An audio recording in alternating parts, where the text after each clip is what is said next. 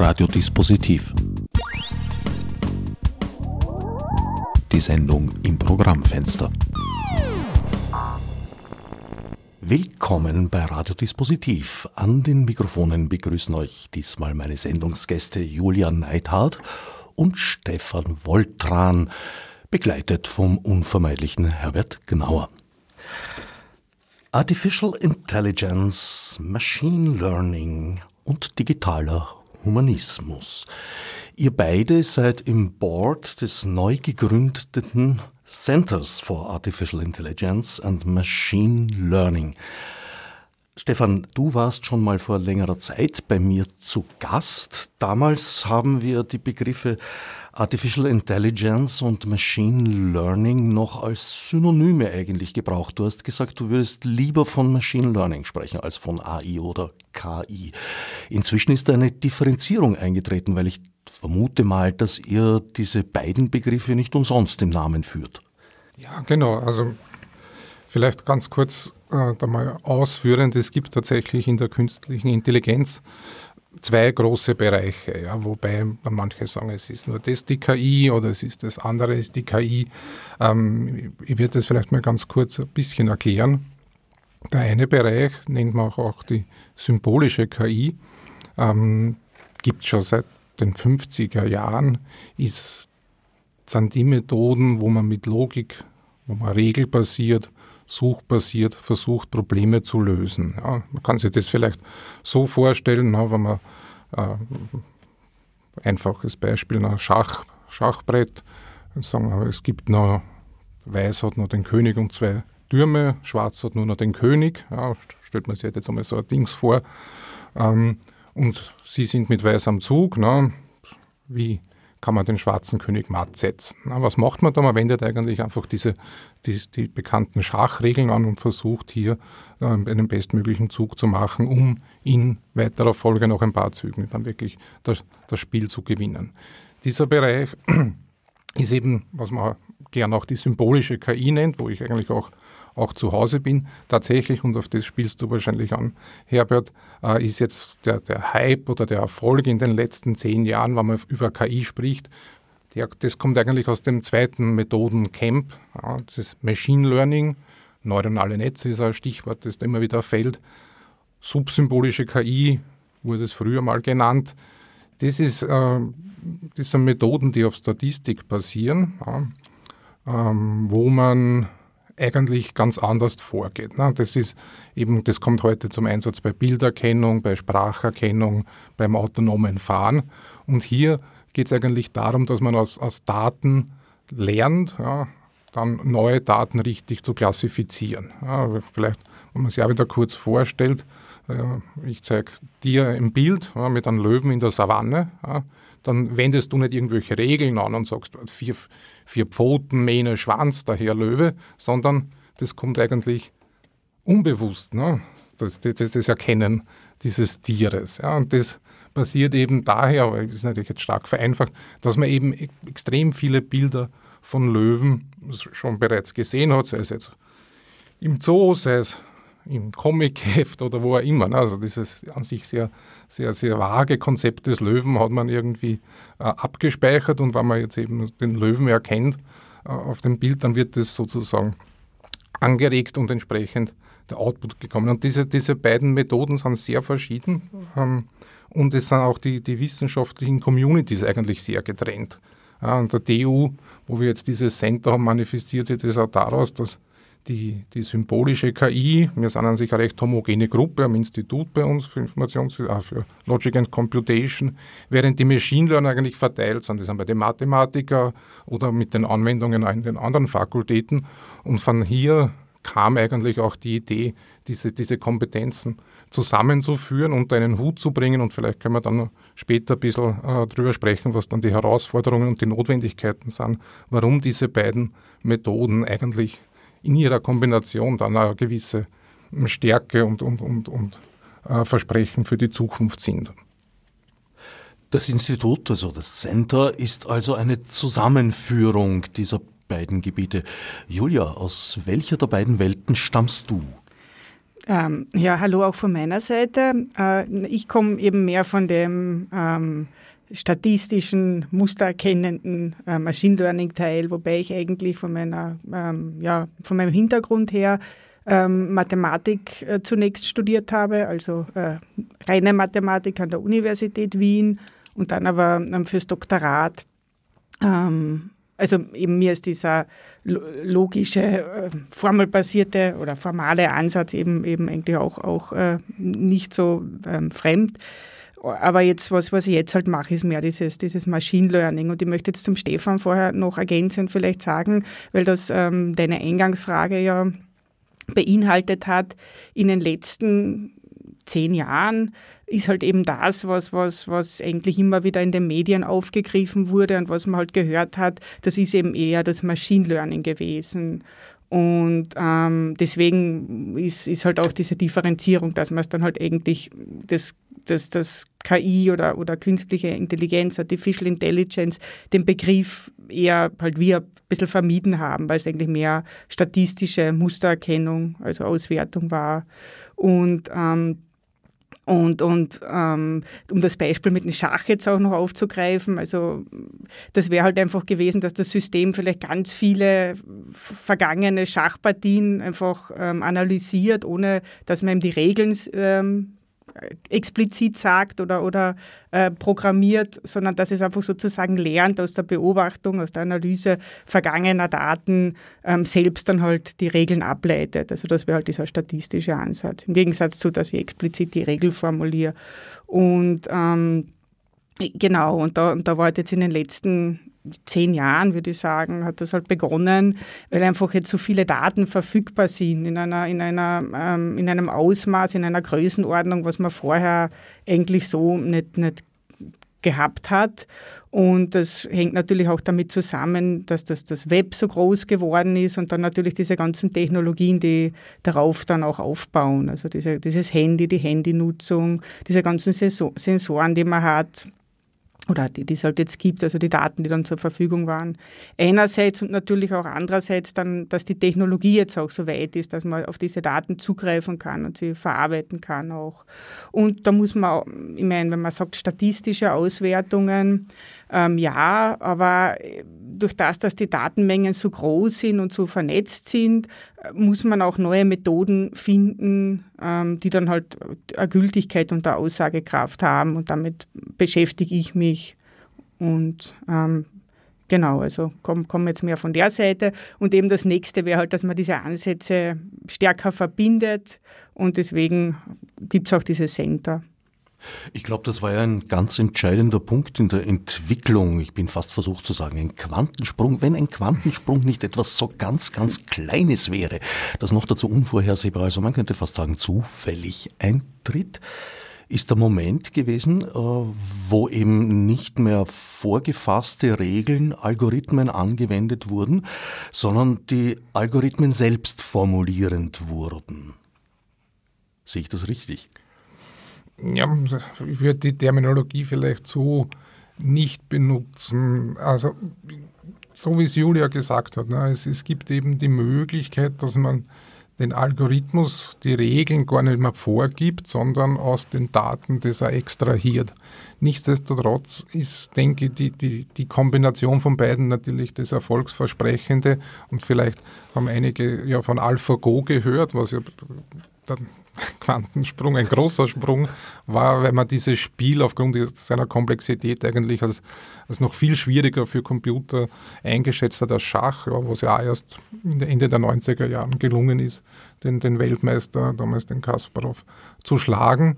Und was, was eben bei AlphaGo gemacht wurde, ist, an sich schon diese klassische Regelanwendung bis zu einer gewissen Tiefe. Man kann sich das ja vor, so vorstellen bei diesen äh, suchbasierten Algorithmen, dass, dass der Suchraum ja immer größer wird, je mehr Züge man vorausberechnen will. Ich, ich brauche ja irgendwie, ich sage, okay, wenn ich den Zug mache, dann ist egal, was der Gegner zieht, habe ich wieder einen Zug bei der Hand, sodass egal, was der Gegner macht, ich einen guten Zug habe, sodass ich zu einer, zu einem guten zu einer guten Brettsituation komme. Also ich kann nicht das Spiel komplett durchrechnen. Im Gegensatz zu Tic-Tac-Toe, da kann man eigentlich, hat man eine, eine sozusagen eine hundertprozentige Gewinnstrategie, wenn man den ersten Zug hat.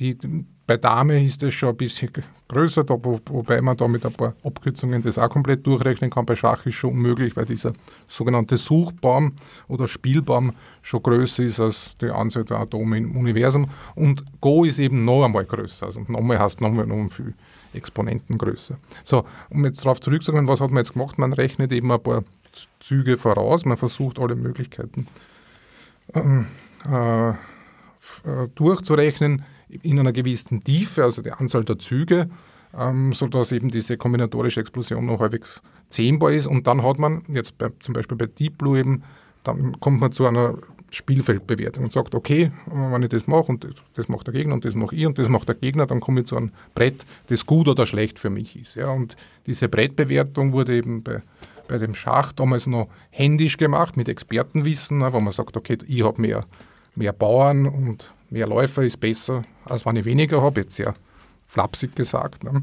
Und der Kick jetzt bei, bei AlphaGo war, dass man eben diese Brettbewertung über das maschinelle Lernen gemacht hat, indem man eben viele Spiele durchspielen hat lassen und äh, sozusagen man jetzt nicht mehr das Regelwerk gehabt hat, was ist ein gutes Brett, was ist eine gute, für mich eine gute Spielsituation, sondern das aus den Daten lernen ließ. Und das war eigentlich der, der durchschlagende Erfolg und zeigt aber, dass diese Sachen in Kombination gut funktionieren. Nichtsdestotrotz kann man natürlich sozusagen auch die, die, die Regeln für den Spieler komplett weglassen, dass man sozusagen das explizite Vorrechnen der Züge auch noch weglässt. Das funktioniert sogar auch.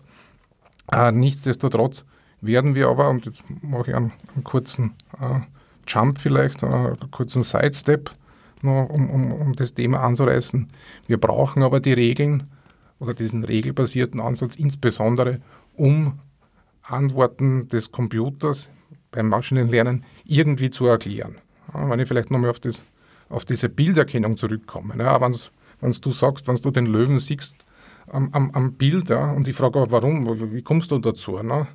Ähm, dann wirst du sozusagen im Nachhinein Erklärungen finden, weil der Löwe sitzt vielleicht, der hat gar keine vier Pfoten, die man sieht.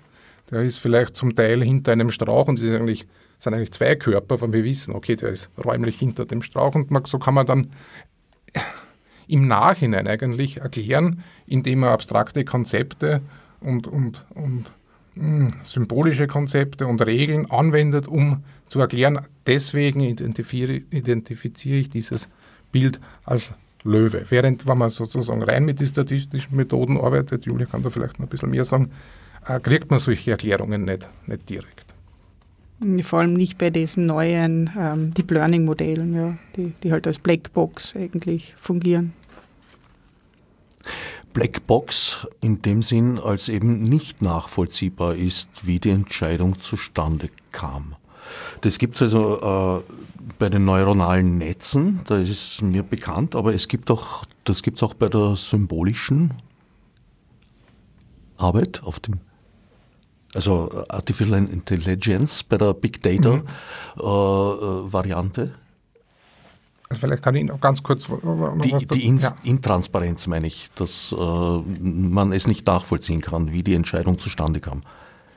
Da vielleicht noch ganz kurz, da, eben beim symbolischen Ansatz haben wir nochmal an das simple Schachbrett denken. Ja. Da ist ja dann die, die Erklärung, ist ja eigentlich genau die Strategie, die man sich vorher überlegt hat. Ja. Das heißt, da, da, liegt die Erklärung direkt, direkt äh, am, am, Tablett. Es kann natürlich insofern intransparent werden, weil jetzt zum Beispiel die, die sagen wir mal, wenn ein Beweis geführt wird für ein mathematischer, dass das einfach sehr komplex wird. Ja, das, aber an sich an sich äh, ist bei der symbolischen KI, kommt immer die Erklärung zur Antwort immer gleich mit. Ja, also es ist auch bei diesen ähm, sagen wir, äh, Machine Learning-Ansätzen gibt es auch Modelle, die sozusagen leichter nachvollziehbar sind. Also das, das ähm, wird dann auch oft in der Praxis vorgezogen, weil man dann genauer sagen kann, welcher Aspekt da jetzt ein größeres Gewicht hat auf das Ergebnis oder sonst was. Ja. Aber, aber eben jetzt diese, diese äh, Deep Learning-Architektur ist tatsächlich nicht nachvollziehbar. Womit beschäftigt ihr euch konkret am Institut? Mit Forschung, mit Entwicklung, mit beiden? naja, mit, mit Forschung, ähm, ja, also was, was, ähm, also mit Forschung und Lehre und, und, und ähm, auch natürlich mit der, ähm, ja, also bei der Forschung ist es bei mir so, dass ich ähm, meinen Schwerpunkt habe auf eben dieses, diese, diese ähm, Modellierung von, von Verhalten einerseits von, von Usern und Userinnen im, im, im Internet. Also ich möchte auch verstehen, ähm, also, also wo wir vorher gesagt haben, die Daten sind halt sehr stark vernetzt sozusagen. Und dass man jetzt statistisch ähm, die ganzen statistischen Modelle ursprünglich, da geht man immer davon aus, dass die Daten, die man sich anschaut, unabhängig sind. Also man hat immer diese Stichproben, die unabhängig gezogen werden. Und jetzt, wenn man eben sich auf, auf Verhalten ähm, in Social Media anschaut und, und, und schaut, wie die Leute da interagieren, also wie sie da ähm, kommentieren und, und, und ähm, aufeinander reagieren, dann sind das ja ganz stark vernetzte Daten und deswegen verwende ich da ähm, Methoden von der sozialen Netzwerkanalyse, aber um da jetzt dann statistische Aussagen zu machen, muss man dann halt auch ähm, ähm, ja, Modelle, neuere Modelle verwenden oder sich überlegen, wie man, wie man Dinge da auf das ähm, anwenden und adaptieren kann dann ähm, ist es jetzt, um den, bei dem Beispiel zu bleiben, ähm, hat man halt ähm, ja sehr, sehr viel, viele also Typen von Daten, die man, die man da ähm, berücksichtigen kann. Also man hat dann eben einfach die, die, diese Verhaltensmuster sozusagen, aber dann hat man ja auch die Textdaten, wo die, wo die Leute sehr oft kommentieren und was schreiben. Und es geht dann halt darum, dass man das halt alles in ein Modell äh, integriert und verbindet.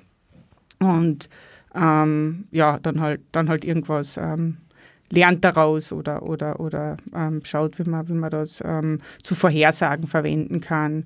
Und das ist eben der andere Schwerpunkt oder, oder das sind halt bei mir diese, diese Recommender-Systeme, Empfehlungssysteme, also wo ich in verschiedenen Bereichen ähm, Projekte habe, also im Tourismus, aber auch im, im News-Recommender-Systeme.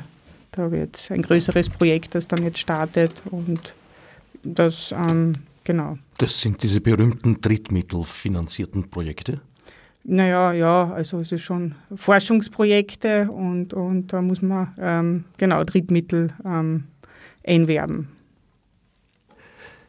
Ihr seid beide äh, Vollzeit am Center beschäftigt oder seid ihr noch in euren Herkunftsinstituten, wenn ich so sagen darf, tätig darüber hinaus? Ja, also die, die, diese Board Members, diese zwölf Kolleginnen und Kollegen, die jetzt ähm, dieses Center mal gegründet haben, die bleiben in ihren Instituten. Ähm, es wird aber tatsächlich Personen geben oder gibt auch schon einen Koordinator, der dann tatsächlich am Center angestellt ist und wir starten jetzt dann mit der Ausschreibung für drei PhD-Stellen, die auch am Center sein werden, die dann co-betreut werden von Board-Members, um eben diese Brücken zwischen den verschiedenen Subdisziplinen zu gewährleisten. Und wir hoffen natürlich, dass das dann Fahrt aufnimmt, dass vielleicht Leute, Leute, dass vielleicht Kolleginnen und Kollegen, die einen PhD-Studenten haben, der sozusagen thematisch auch in diese interdisziplinäre Schiene passt, dann auch äh, beim Center, ans Center geben ähm, und dass wir dann noch ähm, natürlich weitere Drittmittel einwerben. Es gibt also Drittmittelschienen für sogenannte Doktoratskollegs, ähm, wo man dann halt noch mehr PhD-Studierende dann finanzieren kann. Tatsächlich versteht sich das Center jetzt auch nicht nur als, als Grundlagenforschungseinrichtung, sondern auch als Anlaufstelle für insbesondere auch für Studierende, wenn die zum Beispiel ähm, ins Ausland gehen wollen, was da für äh, Angebote gibt. Es gibt auf europäischer Ebene jetzt so ein großes KI-PhD-Programm AIDA. Es gibt andere äh, Initiativen, die vielleicht eben den Studierenden gar nicht so bekannt sind und da verstehen wir uns als, als, als äh, Informationsübermittler ähm, an die Studierenden. Was gibt es für Möglichkeiten? Was gibt es für, auch für bilaterale Abkommen mit anderen Universitäten, dass man Joint PhD machen kann. Also bis zu einem gewissen Grad sehen wir uns da eben auch als, auch als, als Serviceeinrichtung zum Thema KI. an der TU.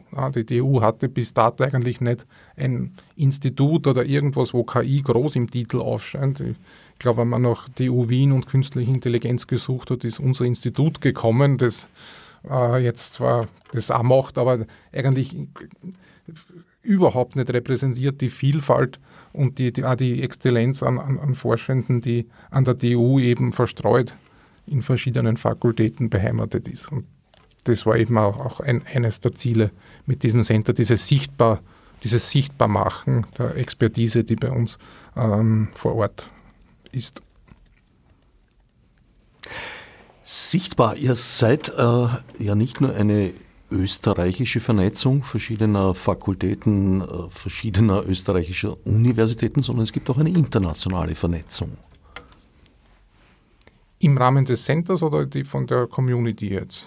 Naja, von beiden. Das Center ist ja sozusagen eine, eine Ausgeburt der Community, wenn ich so sagen darf. Ja, natürlich. Also es ist tatsächlich jetzt beim Center haben wir ein ganz ein tolles International Advisory Board auch, mit dem wir im Kontakt sind. Das sind halt ähm, so Größen in der Community, die uns ein bisschen Input geben. Da ist unter anderem der der Julian Niederrümelin dabei, der Philosoph und ehemalige Minister aus Deutschland, der eben den digitalen Humanismus eher von einer anderen Seite betrachtet. Also da haben wir uns so durch dieses Advisory Report wollen wir uns ein bisschen äh, Input zukaufen, unter Anführungszeichen natürlich, der jetzt an der TU Wien aufgrund, der, weil es eben eine technische Uni ist, jetzt so in Person äh, nicht vor Ort vorhanden ist.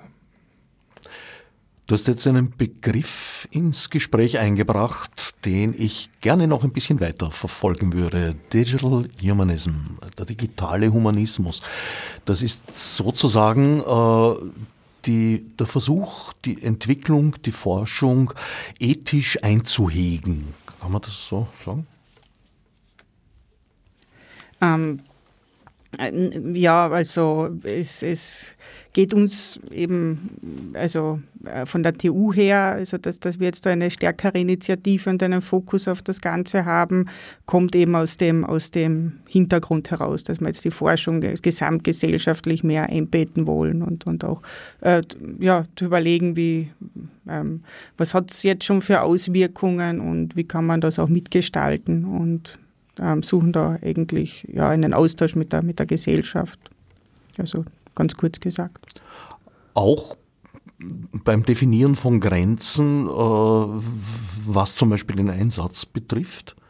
Weil KI ist, äh, also KI, Machine Learning, dieser ganze Bereich, wenn ich es mal so ganz schwammig zusammenfassen darf, ist ja in den letzten zehn Jahren förmlich explodiert und die ja, war mir damals schon klar, dass es natürlich eine naive Hoffnung ist, nämlich dass das mal in der Sandkiste ausprobiert und entwickelt wird und dann erst auf die Menschheit losgelassen, ist natürlich genau umgekehrt gelaufen.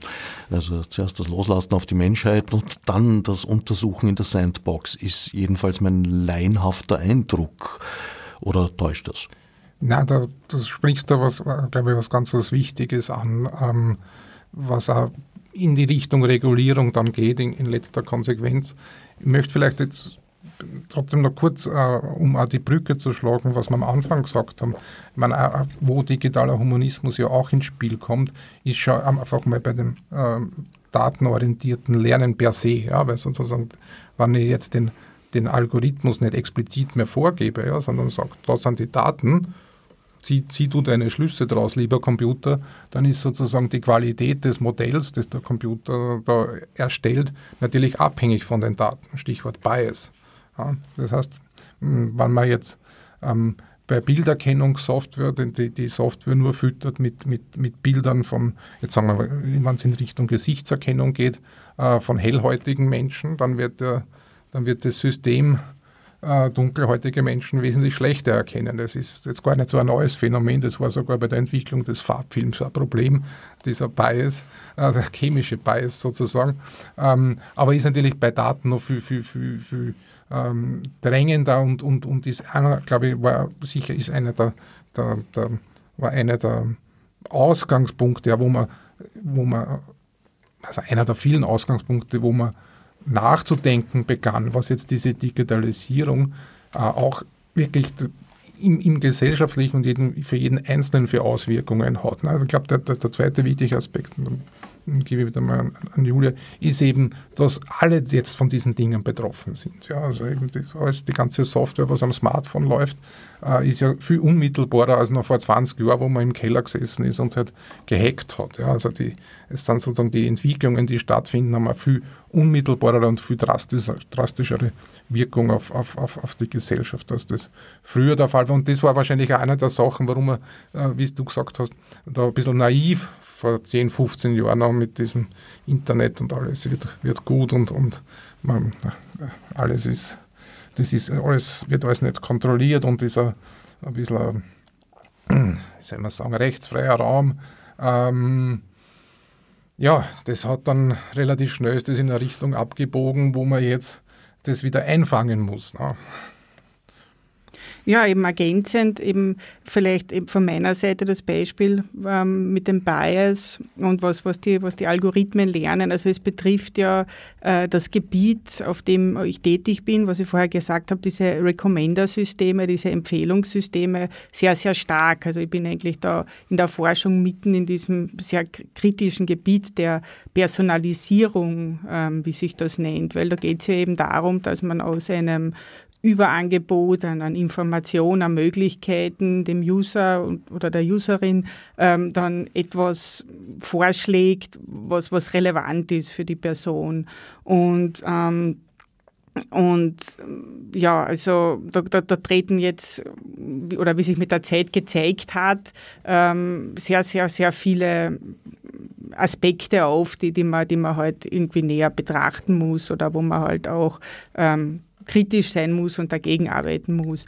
Und ähm, eben ganz, ganz simpel ähm, das Beispiel auch mit, mit den Daten, aus denen man lernt und auch dann Beispiele, die immer wieder dann so, so ähm, aufgegriffen wurden, ist ja auch das, das, das mit Jobempfehlungen. Also wenn ich jetzt nur die, aus den Daten lerne, ähm, weiß ich nicht, was Frauen oder Männer für Jobs machen und dann sehe ich, ja, das ist jetzt eine Frau und dann empfehle ich der diese, diese, diese verzerrte ähm, Weltanschauung einfach weiter. Also wenn man das jetzt einfach jetzt nicht naja, also keine besonderen Maßnahmen ähm, setzt, sondern, sondern das einfach ganz so ähm, anwendet, das Modell, wie ich es wie gelernt habe, dann, dann ähm, setzen sich diese, diese Verzerrungen fest und, und, und ja, also, oder ich verstärke das dann halt auch immer wieder mit, mit, mit, mit, mit dem.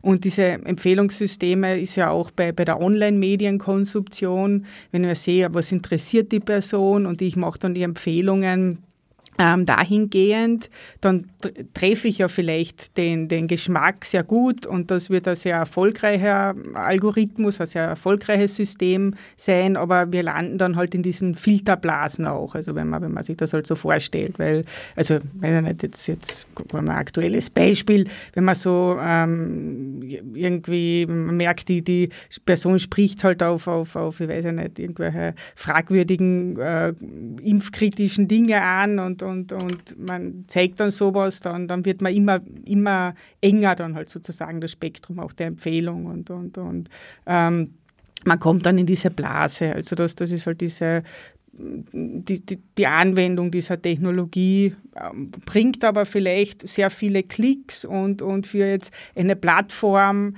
ähm, eigentlich sehr viel User-Interaktion. Also, also von dem her ist es dann vielleicht sogar ein sehr erfolgreiches System. Aber, aber, und das war halt, eine Zeit lang ist das ja wirklich so praktiziert worden, bis dann halt äh, der Aufschrei gekommen ist. Und, und, und ja, wir, wir beteiligen uns halt am Aufschrei auch ein bisschen. Ja, das ist das ist so die Idee. Naja, das ist genau einer der Bereiche, wo ich eben das Gefühl habe, es ist genau verkehrt äh, gelaufen. Mhm. Aus meiner Sicht, in einer idealen Welt hätte man festgestellt, ah, das sind Verzerrungen. Wir haben sie jetzt gefunden und müssen sie analysieren und daraus können wir dann Modelle bauen, die wir in der Praxis umsetzen. In Wahrheit haben es äh, begonnen, in den USA zum Beispiel äh, das einzusetzen, um äh, Haftverkürzungen zu beurteilen oder auch nicht. Es einzusetzen, ja, in Österreich im Arbeitsamt äh, war oder ist geplant, weiß gar nicht, in was für einem Zustand das zu der Zeit ist. Ist das nicht jetzt der, der dritte Schritt vor dem ersten? Hm, genau, ja. Also man könnte ja was lernen aus den Daten. Also, also das, äh, es äh, zeigt uns relativ viel, wie, wie gebiased, wie verzerrt ja eigentlich die, die Gesellschaft, also viele Prozesse sind, viele, viele Bereiche auch und, und was da die Schieflagen sind. Und man könnte das ja auch vielleicht als Chance sehen, und, aber ähm, das, das passiert jetzt schon langsam, vielleicht teilweise mit, mit genug ähm, Druck und, und genug öffentlicher Diskussion oder, oder vielleicht auch mit politischer Regulierung. Aber, aber im Prinzip ist das relativ lang einfach, einfach so praktiziert worden. Ja, genau. Ja, die politische Reg Regulierung, da bin ich ein bisschen skeptisch, weil ich habe eher den Eindruck aus eigenem Erleben, äh, dass die Politik eher daran interessiert ist, das zu implementieren, ohne es eben weiter zu hinterfragen. Es kommt jetzt wahrscheinlich darauf an, was man jetzt, welche Aufgabe man jetzt der Politik, was jetzt das Stichwort Regulierung betrifft, jetzt zuweist. Ähm, was die großen Firmen jetzt sozusagen als, als Reaktion zu dieser Kritik oder zu, äh, zu diesem Aufschrei, wie es der Juri genannt hat, gerne machen, ist halt, dass sie halt irgendwelche Ethikboards machen. Ja, also der, dementsprechend gibt es auch den äh, Begriff des Ethikwashings, ne, also vom Greenwashing her, äh, weil das ja auch nicht wirklich, das ist ja feigenblattmäßig. Ja, also der Moshe Wadi, be be bekannter Informatiker, vergleicht das immer gern mit der Entwicklung des, des Individualverkehrs oder des Automobils. Ja, also das war ja sozusagen neue Technologien bedingen ja einfach an neuen Regularien. Ja, sobald es überhaupt dann auch, äh, sozusagen ähm, äh, ein Massenphänomen werden. Ne? Und man ist ja in den in den, ich sage jetzt 20er, 30er Jahren dann draufgekommen, dass man mit den alten hm, Fuhrwerk, Pferdefuhrwerkregeln den, den Straßenverkehr wohl nicht in den Griff bekommt, sondern dass da neue, neue Regeln braucht. Ähm, es braucht auch, was jetzt zum Beispiel Automobile betrifft, ganz andere Maßnahmen. Ne? Also man muss einen Führerschein machen, damit man Automobil lenken darf. Die Automobile werden nicht einfach ausprobiert am Endkunden, sondern werden technisch abgenommen, bevor sie verkauft werden. Ähm, und, und das sind alles Sachen, die jetzt nicht von den Firmen selbst ausgegangen sind. Ja? Also die, die, die also Straßenverkehrsordnung haben sie nicht die, die Big Ford und irgendwer ausgemacht, sondern das hat schon der Staat gemacht. Ja? Und das mit, mit gutem Grund. Ja? Ähm, also ich glaube schon, dass da die Politik eine, eine, wichtige Rolle hat, Regularien zu treffen. Wir sind ähm, sozusagen hinten nach. Ne? Du hast das äh, eh an, angingen lassen. Man hat das einfach laufen lassen, man hat die Algorithmen auf die Menschheit losgelassen, ohne dass das irgendwie abnimmt. Das ist undenkbar in der Medizin zum Beispiel mit Medikamenten. Ne? Dass, dass man einfach sagt, ja, man probiert es einmal, dann schauen wir mal. Also da gibt es ganz klare Regeln.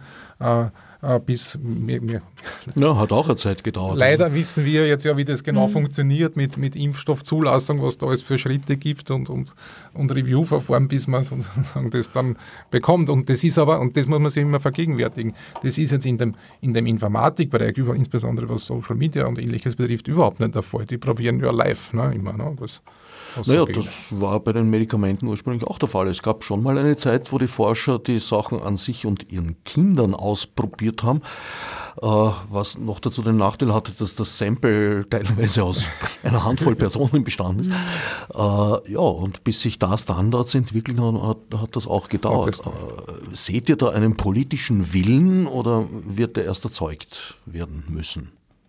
Es hat sich schon ähm, viel geändert in, in, letzter Zeit sozusagen, in den letzten paar Jahren. Also ich kann mich ähm, auch erinnern, innerhalb der Community war das jetzt vor fünf Jahren auch nicht so ein Thema, was man jetzt schon selbstverständlich mitdenkt. Also das ist jetzt die wissenschaftliche Community, aber auch darüber hinausgehend. Also ich sehe da schon sehr, also sehr, aber durchaus positive Entwicklungen und, und, und auch eine, ja, eine Forderung und, und, und, ähm, und auch äh, Reaktionen der, der, der Plattformen und, und, und schon Verbesserungen. Ja, also ich bin da, ich meine, schon ein bisschen optimistisch auch. Es gibt ja schon seit einiger Zeit an der TU Wien das Projekt The Digital Humanism Initiative. Mhm. Mit dem seid ihr, glaube ich, recht äh, eng verbunden.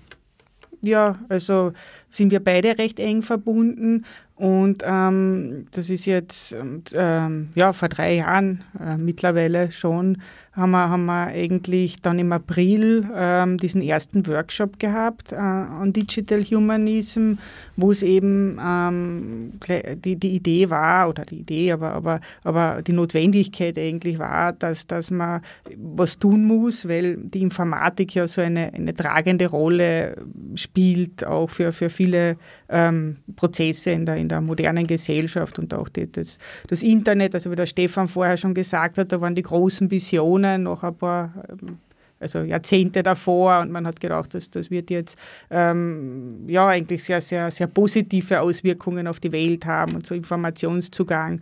Und jetzt hat sich dann aber gezeigt, dass da sehr viel Phänomene auftreten, die eigentlich ähm, sehr äh, zerstörerisch wirken und, und ähm, wir haben jetzt eh schon einige genannt.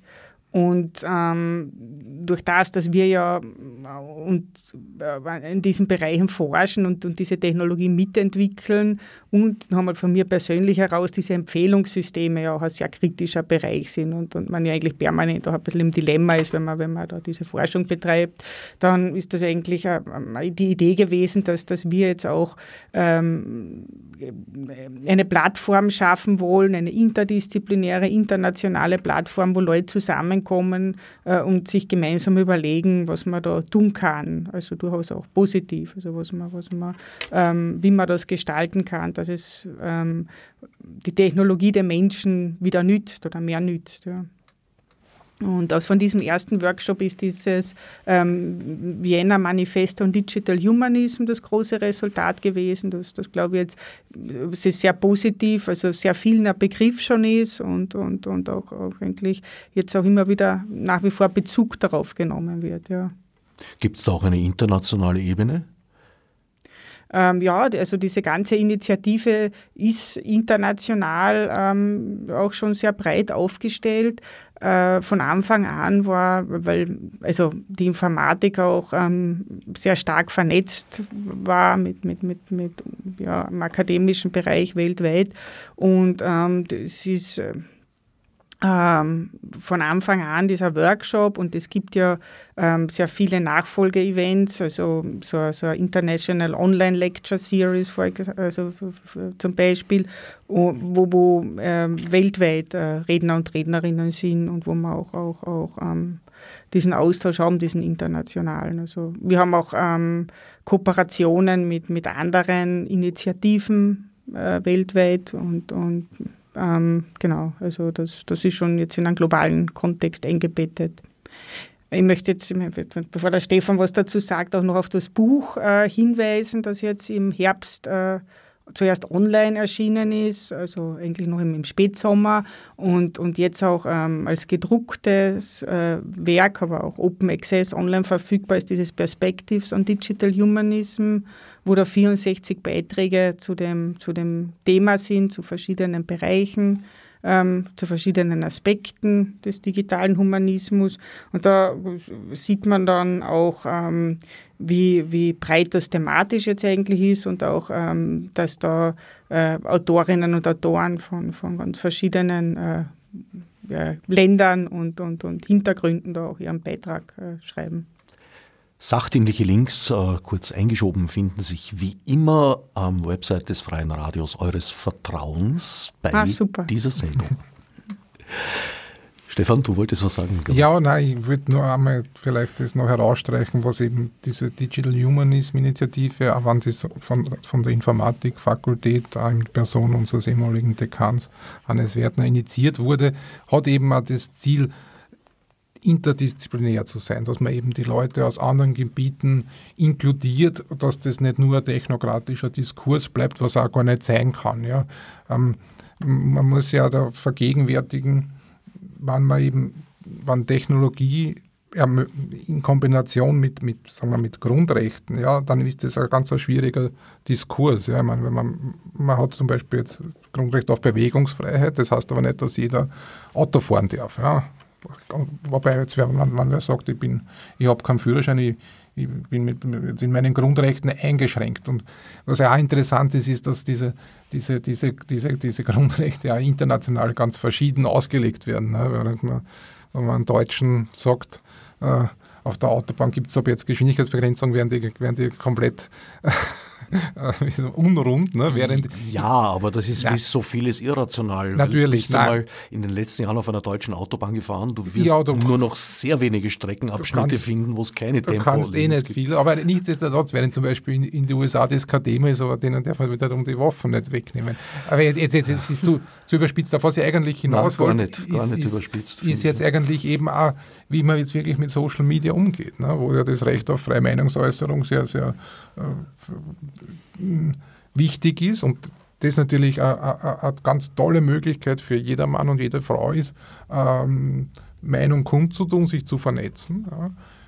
Aber ob das alles komplett unreguliert bleiben muss, ich meine, die aktuellen Dis Diskussionen zeigen es ja, ne, wie man zu mancher Plattform kommt man gar nicht hin. Ne? Also das sind schwierige Fragen ne? und, und, Abwägungsfragen, die nicht die Informatiker und die Informatikerinnen beantworten sollten alleine. Ne? Das, das, das ist, glaube ich, sehr wichtig und, und innerhalb der Initiative ist es total spannend, weil wir da eben internationale Leute an Bord haben, aus verschiedenen, äh, mit verschiedenen Hintergründen, sei es Politikwissenschaftler, sei es, sei es eben Philosophen und das ist auch für uns total spannend, weil die natürlich ganz anders auf, auf diese Sachen draufschauen, während wir wiederum den Input geben können, was jetzt eigentlich möglich ist ja, und was eigentlich eh noch in, in weiter Zukunft ist, weil ja gerade da, was die KI betrifft, ja auch oft in den Medien Sachen herumgeistern, die jetzt nicht schon kurz vor der Realisierung stehen und wo immer manchmal denkt, dass das nicht manchmal sogar Ablenkungsdiskurs mhm. von den wirklichen Problemen ist, ne, wenn der, der die Killerroboter kommen und uns alle umbringen oder so. Ne? Das Jetzt habe ich Tequila-Roboter verstanden und dann äh, die Robotroniker und äh, Robo-Exotiker denken müssen, die Barroboter. Ja, Tequila-Roboter. Ja. Genau. Obwohl das wäre eigentlich äh, eh wunderbar, weil äh, nach Asimov sind ja die Roboter dafür da, den Menschen gefährliche und sinnlose Tätigkeiten abzunehmen. Also sie irgendwo in einem abgesteckten Geviert im Waldviertel dann die Maschinen miteinander raufen zu lassen und dafür ist im Rest der Welt der Ruhe. Das wäre ja eine sehr schöne Perspektive, aber ich fürchte auch sehr blauäugig. Welche Disziplinen sind denn da involviert, alle bei euch? Du, ein paar hast du schon genannt, also Jus, ja, Philosophie natürlich auch, aber ich glaube, da gibt es noch mehr Aspekte, auch künstlerische, die da vielleicht äh, ja, was beitragen können. Genau, künstlerische, also äh, Kollaborationen, also ja, oder, oder Inputs haben wir auch schon gehabt. Dann natürlich das ganze Use und, und, und, und diese, ähm, diese Disziplinen. Ähm, dann Verhalten, also es geht ja sehr viel ähm, darum, wie eben, dass man, man auch versteht, also wie, wie die soziologischen ähm, Theorien ausschauen oder, oder, oder Kommunikationswissenschaften. Und also ja, also das, das äh, Philosophie hat der Stefan schon gesagt. Das ist und eben auch Ökonomie ist sehr Ökonomie. wichtig. Ne? Also ich glaube, dass das einer der, der unterbelichtetsten Punkte in der ganzen Transformation jetzt ist, dass eigentlich ähm, durch diese Services im Internet, sei es jetzt angefangen von Google Maps über Facebook und Kalender und was es gibt, ja, dass sich da ein ganz ein neues, ganz ein neues ökonomisches Modell ja etabliert hat. Ja, weil wir eben dafür nicht zahlen, natürlich äh, nicht mit Geld zahlen, sondern mit was anderem, nämlich mit unseren Daten. Und das muss erst einmal eigentlich mal durchgedacht werden. Ja, das geht auch nicht von heute auf morgen und und ich meine, es gibt ein Stichwort Plattwortökonomie, Stichwort äh, Überwachungskapitalismus, jetzt erste Schritte in die Richtung, aber ich glaube, diese, dieser äh, diese Transformation ist eigentlich die ganz, ganz äh, äh, grundlegende und fundamentale, die, die, die, diese Topspiel. Ob jetzt äh, KI in, in, in Waffen äh, verwendet wird, gut, ist, ist natürlich nicht gut, sollte, sollte gebannt werden, äh, dass die KI ein gewisses Transition on the Job Market, also Änderungen in der Berufswelt bedingt, ist klar, muss, muss man äh, darauf vorbereitet sein, ist aber jetzt auch nicht was Neues, ne, hat es auch gegeben. Ne. Also ich sage immer, der, der Setzer von, von, von früher ist halt der Webdesigner ne, von heute. und, und ähnliches, jetzt ohne das jetzt irgendwie despektierlich zu meinen, man muss da schon natürlich sehr aufpassen, dass, dass, dass, dass, dass, dass eben Weiterbildungsmechanismen. Äh, Moment, denn Setzer ist äh, österreichischer Bundespräsident gewesen, ja. einer der hochgeehrten Franz Jonas. Richtig, ja. ja. Nein, nein, also, es, es, sterben Berufe aus ne, und es, es kommen neue ne, durch die Technologie. Das, ähm, das wollte ich damit sagen, während jetzt dieser, diese Änderung ja, in, diesem, in diesem Wirtschaftsmodell, das man jetzt hat, die ist tatsächlich fundamental und ist bis zu einem gewissen Grad neu und vielleicht nur vergleichbar ähm, mit, mit der industriellen Revolution, wo auch ganz, das, die, die, die, das Konzept der Arbeitskraft ähm, sozusagen ein neues Momentum äh, war, was eigentlich zu ganz wenn man sich überlegt, was da dann alles daraus entstanden ist, ja, sei es jetzt eben äh, Gewerkschaftsbewegung, sei es, das, das war eben aufgrund dieser Transformation, äh, ist das bedingt worden. Und was diese Transformation uns in Zukunft, in was für Richtung das gehen wird, das ist natürlich sehr schwer abzusetzen. Aber es ist natürlich spannend, das mit, und insbesondere eben mit Leuten aus verschiedenen Disziplinen sowas zu diskutieren. Und auch wichtig. Mhm. Seht ihr eine Chance, dass aus dem weiten Feld der Technikfolgenabschätzung, also dass das tatsächlich mal sozusagen eine prospektive Angelegenheit wird, weil im Augenblick ist es ja sehr oft eher so eine Technikwirkungsfeststellung im Nachhinein. Ja, ja, ja ich meine, das ist halt so, ich meine, das ist natürlich auch eine ganz, glaube ich, eine ganz grundlegende Debatte, die, die, auf die das hinauslaufen würde. Ne? Ich meine, das, äh, was ist jetzt, Innovation ist, heißt ja deswegen Innovation, weil was Neues kommt, was man nicht so abschätzen kann. Man, man kann natürlich immer sagen, äh, es soll alles eher beim Staat liegen, ja, dann, dann lässt sich es auch kontrollieren. Das kann man jetzt natürlich auch hinterfragen.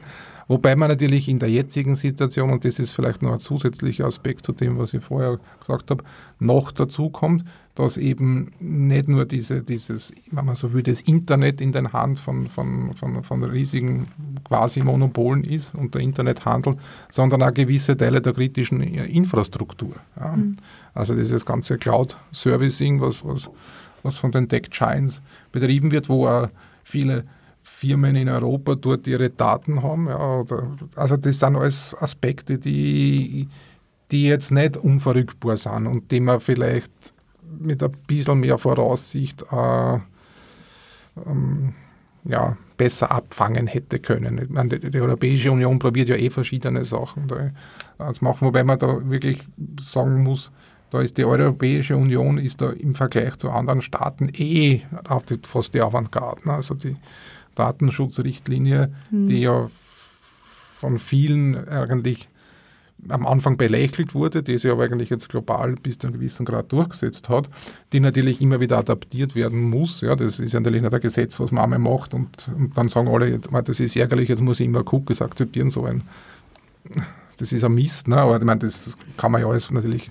äh, ist ja alles im Fluss. Aber das war eigentlich etwas, wo, wo die Europäische Union äh, Vorreiter war und das finde ich an sich sehr gut. Ne? Also es ist jetzt nicht, und das ist jetzt auch schon wieder doch äh, 2012 oder wann da, glaube ich, das mh, hm, ist erster Entwurf irgendwie war. Also das ist so weit hinten nach, aber die EU natürlich jetzt sagen wir nicht jetzt das dynamischste und, äh, und, und schnell äh, und hochreaktive System ist, war da war nicht so schlecht. Ja, Nein, also das, das, wie du sagst, also da kriegen wir sehr viel international, wenn man redet mit denen. Also auch wenn die sicher ja, nicht perfekt ist und sehr, sehr viel kritisiert wird, aber einfach, dass es die gibt. Ähm, weil ich letztens auf einer Konferenz in, in Thailand online teilgenommen habe, die haben, die haben das auch also sehr, sehr hervorgehoben und, und das hört man international halt sehr oft, dass das halt überhaupt, dass es das gibt, äh, ist, ist natürlich schon ähm, Vorbildwirkung, ja. Dass es nicht auf den ersten Wurf perfekt sein kann, ist sowieso klar. Auch das ist für mich so eine, eine Schritt-für-Schritt-Angelegenheit, äh, weil wir sind ja auch äh, durchaus noch damit beschäftigt, die Wirkungsfolgen der DSGVO nacheinander zu entdecken. Erst vor wenigen Tagen hat die österreichische Datenschutzbehörde festgestellt, dass die Einbindung von Google Analytics der DSGVO widerspricht. Jetzt bin ich sehr gespannt, was das in der Praxis für mhm. Auswirkungen haben wird. Ich auch, ja. Also das ist ja ist gut, dass diese ähm, Debatten jetzt, ich meine, das sind Sachen, die man einfach ausverhandeln muss als Gesellschaft. Ja. Das, das ist, glaube ich, das, das Wichtige. Und was dazu auch braucht, und das ist auch eine Zielsetzung des digitalen Humanismus im, im Allgemeinen und auch des Centers im Besonderen, ist halt auch eine gewisse Bewusstseinsbildung in der, in, in, in, in, der Bevölkerung. Also wir wollen auch mit dem, mit dem Center ein bisschen rausgehen, nicht nur in, im akademischen Silo herumtun und eben auch diese Aspekte, Gefahren, Chancen ähm, den Leuten auch bewusster zu machen, weil ich glaube, dass das vielen vielen auch nicht so klar ist, was die da eigentlich benutzen oder was da eigentlich passiert. Es gibt da den, wie immer, ich finde einen sehr netten äh, äh, Vergleich, den ich sehr einprägsam finde vom, vom Gigerenzer in einem. Ne? Der sagt, dass diese Social Media, das sind halt wie, wie Gratis-Kaffeehäuser. Ne? Man kann sie dort treffen. Es kostet nichts, du hast halt nur äh, äh, die, die, Tische sind halt verwanzt und mit Kamera und alle fünf Minuten kommt halt ein, ein, ein Werbevertreter vorbei und wieder was andrehen. Ja. Jetzt kann man natürlich sagen, okay, das ist mir wert, weil es kostet nichts, ja, und alle richtigen Kaffeehäuser rundherum gehen zugrunde. Aber man kann sagen, na, eigentlich ist das nicht das, was ich will, wenn ich mich mit wem treffe und mit wem unterhalte, ne, dass das alles mitgehört wird. Aber ich glaube, man muss das, was ich eben sagen will, man muss eben vielleicht zum Teil so plakativ äh, den Leuten, äh, den Leuten, ähm, die, die, die Technologie ähm, bewusst machen, mit was man es da eigentlich aktuell zu tun hat. Ja. Also was mich betrifft, auch mir selber durchaus. Also ich möchte nicht behaupten, dass ich Mitte der 90er Jahre bereits alles vorausgesehen habe, was äh, heute Sache ist.